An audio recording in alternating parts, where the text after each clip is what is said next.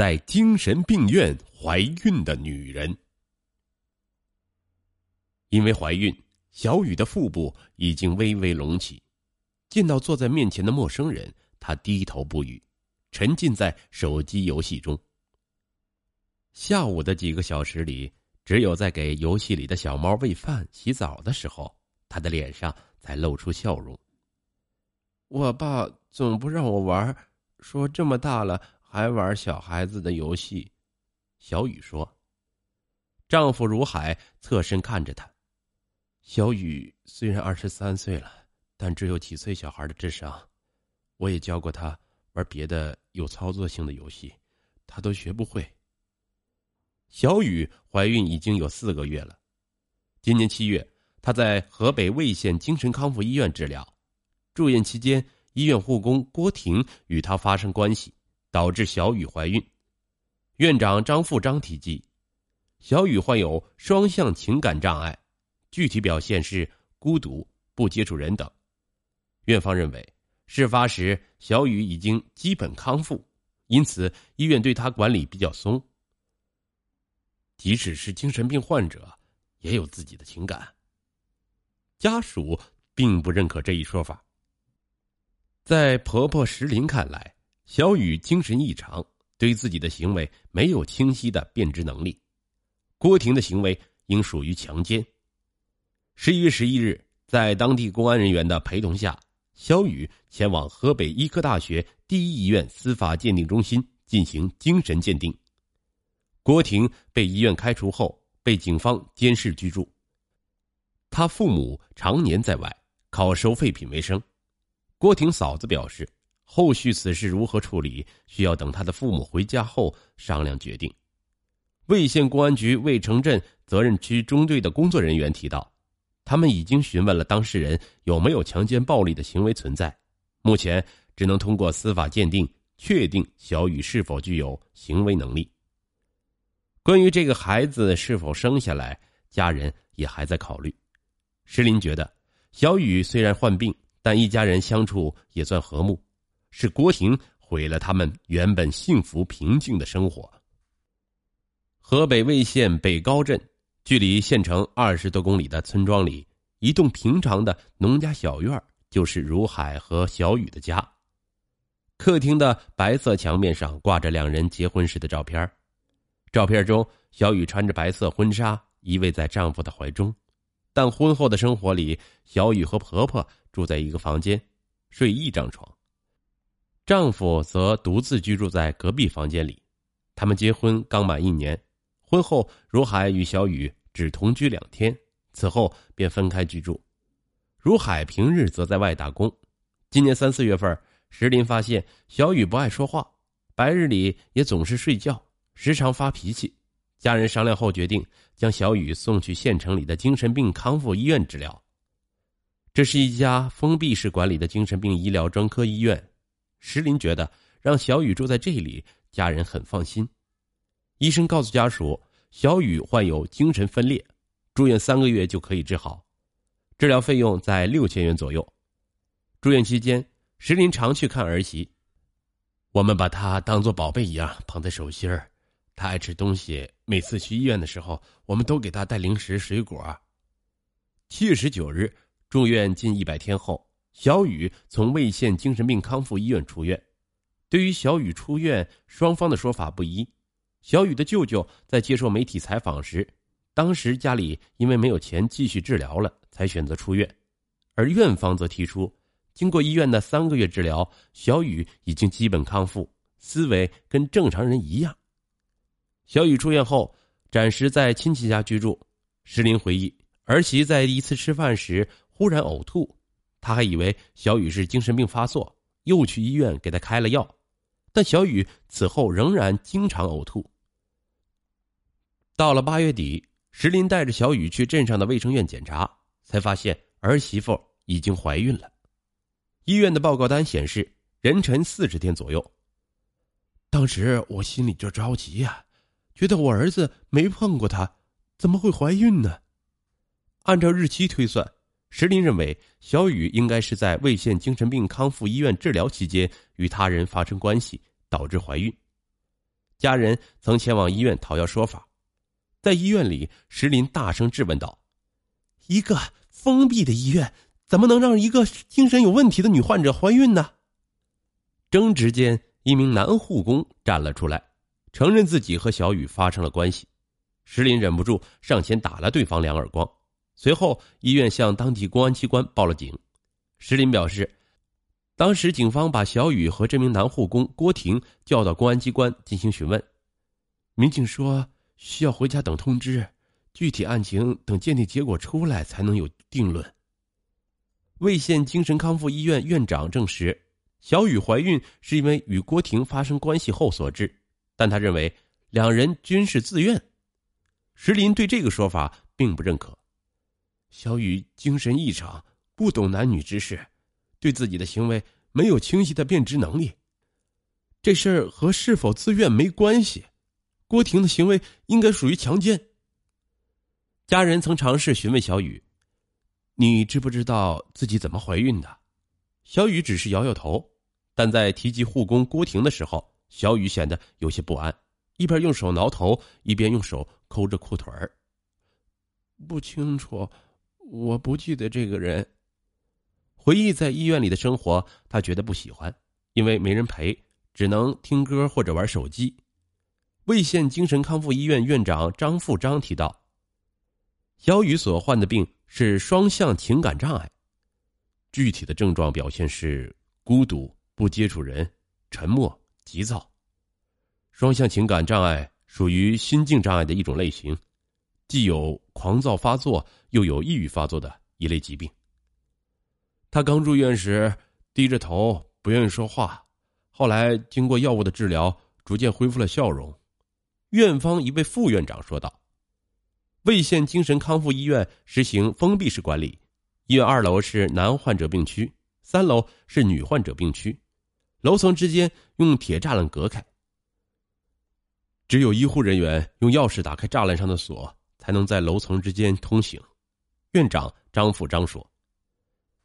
提及医院的日常管理，张富章表示，平日由男护工看管男患者。女护工看管女患者，男女患者平时是不能串楼活动的，只有每天早饭及晚饭后，楼层间的通道会被打开，患者可前往三层的娱乐场所里活动。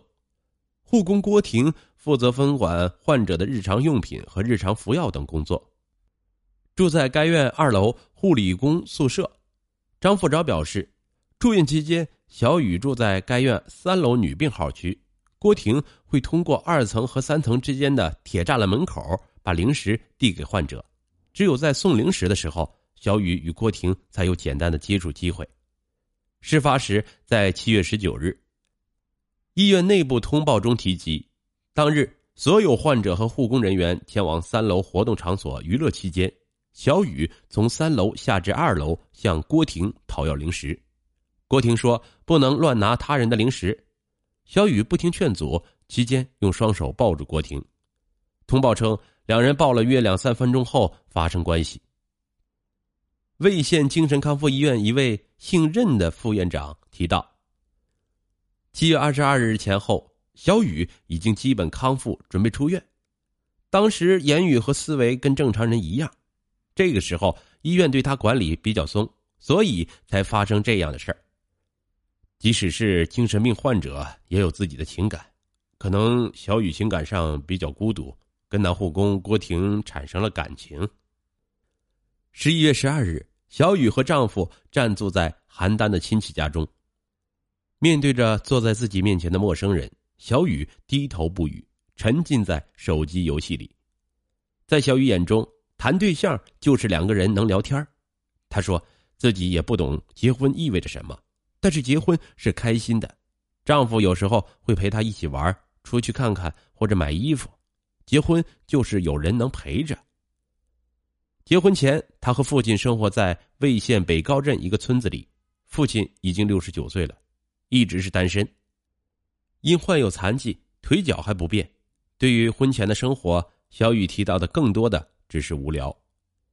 小雨是由他父亲抱养的，大概在十四岁的时候。他从邻居们口中得知，自己不是父亲亲生的女儿。我听到这句话，很难受。小雨说：“父亲和抱来的人已经联系不上，他还想找到自己的亲生父母，可不知道该怎么找。因为性格内向，害怕别人说自己是被抱养的。小雨没有什么朋友，小学五年级就已经辍学，跟别人玩玩不到一起去，但是一个人又很孤单无聊。他也出去打过工。”辍学后，小雨跟随着亲戚坐车来到青岛一家服装厂打工，主要给衣服打包和检查衣物有没有异常。因为当时未满十八周岁，他利用亲戚的身份证在工厂里留了下来。打工的日子很快乐，除了干活，下班了还能和别人出去玩、逛街、买衣服和吃的。在村子里时就没人陪我做这些。小雨说。养父怕小雨在外找对象，劝说女儿回到村里。回村后的多年时间里，小雨的世界里只有自己和父亲。没有朋友，很少出门，偶尔去镇上给自己买点东西。无聊的时候就在家看电视剧。二零一九年，小雨是在媒人的介绍下遇到了自己的丈夫如海，他比如海大一岁。去年农历九月，两人在村里办了婚礼。石林告诉《新京报》记者，家里向亲戚借了二十万，用于彩礼和婚礼。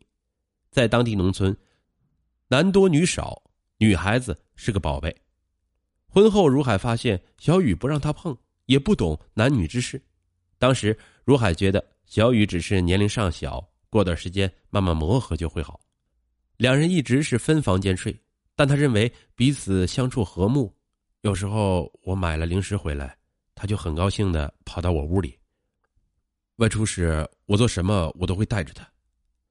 因为接触机会少，在婚前，如海没有发现小雨在精神方面有问题。婚后发现这方面的问题时，当时也觉得不开心，但是后来慢慢的就平复了心情。既然已经娶了她，就这么把日子过下去吧。平日里，小雨和婆婆住在一起，两个人睡在一张床上。但是他们俩人很少说话，基本躺下就睡。石林说，在家里人看，小雨的智力不正常，平日里喜欢睡觉，也不爱说话，喜欢玩一款名叫《汤姆猫》的手机游戏。几个小时的聊天里，只有在给游戏里的小猫喂饭、洗澡的时候，他的脸上才有笑容，露出一口白牙。我爸不让我玩，说这么大了还玩这种小孩子玩的游戏。小雨说：“如海侧身看着他，陪着妻子一起玩了起来。他只有几岁小孩一样的智商，我也教过他玩别的游戏，他都不会。”时至至今，小雨一家没有收到护工郭婷一方的道歉。如海说，他也在等相关部门给出的说法和答复。而郭婷被扣除三个月的工资后，于八月底被医院开除，当地警方对他采取了监视居住措施。一份由魏县公安局出具的监视居住执行通知书显示，因为案件的特殊情况或者办理案件的需要，采取监视居住措施更为适宜的。此事由魏县公安局车网镇派出所执行，居住期限从十一月十一日起算。魏县精神病康复医院认为，此事的发生进一步说明他们医院在制度管理上存在不到位的地方，今后要吸取教训。进一步建立健全各项规章制度，加强明确分工、责任到人，坚决杜绝此类事件的发生。院长张富章也提到，目前卫生健康局的工作组对他们的医护人员资质等方面进行了整顿，但医院认为这是男护工郭婷的个人道德问题，在道德层面是难以防范和管理的。现年三十岁的郭婷在魏县精神病康复医院工作已经有三四年。老家就在县城二十公里外的一个村庄里。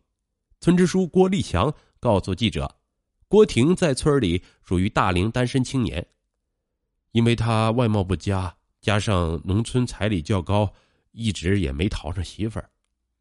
郭婷的父母常年在外，靠收废品为生，经济情况一般。郭婷的嫂子霍女生告诉《新京报》记者：后续此事如何处理？”需要等她的父母回家后商量决定。目前，当地派出所已经介入。十一月十二日，新京报记者从魏县相关部门获悉，针对魏县一女患者住院期间怀孕一事，当地成立由卫生健康、公安、妇联、民政等部门组成的工作班组，调查核实相关情况，并依法依规处理。当地卫生健康局已组建专项调查组，进驻魏县精神病康复医院，依法依规开展全面整顿。同时，对全县医疗机构进行依法职业排查整顿。邯郸市妇联权益部部长胡先生告诉记者，邯郸市妇联已于十日开始密切关注此事。魏县妇联和当地妇联已积极配合专门小组来核查调查此事。后续对小雨的维权关爱将依据鉴定结果来具体展开，确保维护好妇女权益。十二日。魏县妇联工作人员冯海丽表示，目前县妇联正在积极协调各部门对此事进行处理。此前，乡妇联工作人员已经去小雨村里了解情况。等小雨的精神鉴定结果出来后，县妇联会根据法律规定，在职权范围内，根据当事人的需要，时刻准备着提供心理疏导等援助。北京市达康律师事务所韩潇提到，监视居住是在公安机关对案件进行侦办期间。对于犯罪嫌疑人采取的一种限制人身自由的手段，我国刑法规定的强奸罪罪名保护的法益是女性的性尊严与性自由。在本案中，能够确认的客观事实是男护工与女病人之间发生了性关系，并造成了一定后果。定罪与否的焦点就落在了女病人是否具有正常的认知能力和判断能力这一点。韩潇表示。如果鉴定结果能够支持女病人恢复健康，具有一般的认知和判断能力，能够做出自主选择的话，则女病人所述的证言可能被采纳。如果鉴定结果显示，女病人的精神状况并不能支持其做出在此行为上的认知，以致判定男护工的行为很大可能上将构成强奸。从民事领域看，尽管说医院和男护工之间存在劳动关系。签署过劳动合同，但依据侵权责任法相关规定，工作人员为职务行为以外的行为造成对他人的侵害，而应自行承担相关责任。如果将医院认定为具有安保义务的经营场所的，医院可能要在安保义务的范围内承担其应当承担的侵权责任。韩潇认为，如果认定医院确有病人管理看护方面的漏洞，导致女患者受到侵害的，医院应当承担一定责任，对相应损害进行赔偿。现如今，小雨已经怀孕四个月了，加上她在怀孕期间经常服药，家人还不知道是否应该让孩子生下来。石林说：“可以明确的是，如海不会和小雨离婚，还是希望他们两个能好好过日子。”